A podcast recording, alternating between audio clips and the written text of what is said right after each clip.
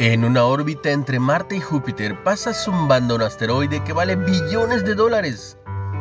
Los científicos dicen que el 16 SIC está formado por metales como oro, hierro, níquel y platino, valuados en una cantidad incalculable de dinero.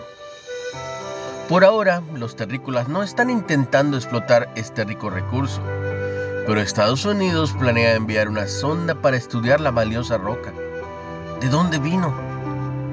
La promesa de riquezas incalculables fuera del alcance puede ser tentadora, pero frustrante también.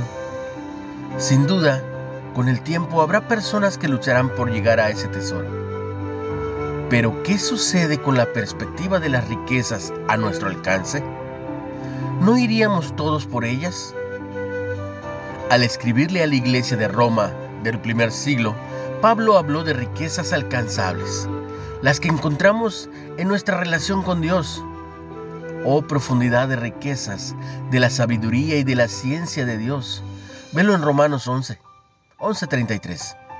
James Dine describe estas riquezas como la inescrutable riqueza del amor que permite Dios y que permite que haga mucho más que suplir las grandes necesidades del mundo. ¿No es esto lo que necesitamos más que el oro de un asteroide lejano? Con la ayuda del Espíritu, extraemos de las riquezas las riquezas de Dios. Que Él nos guíe a profundizar en ellas y a conocerlo y atesorarlo cada día más.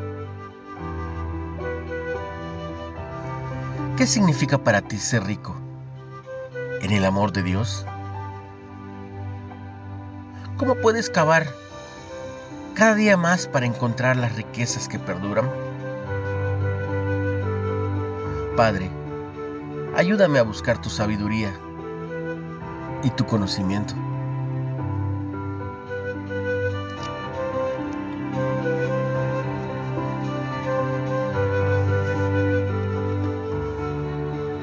Padre, que todos mis lectores y oyentes reciban tu bendición en el nombre de Jesús.